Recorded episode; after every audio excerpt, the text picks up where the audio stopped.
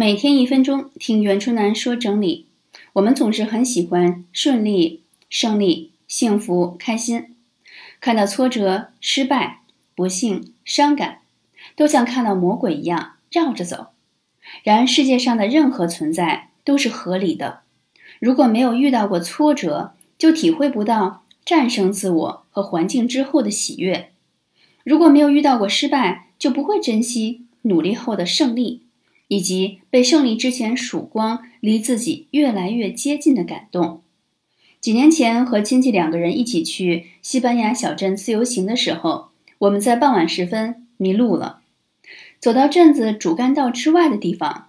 当天色越来越黑的时候，我们都开始有点害怕，用了两倍的时间各种摸索，从黑暗中的泥土路又重新走回了灯火辉煌的小镇中心地带。过程令人印象深刻。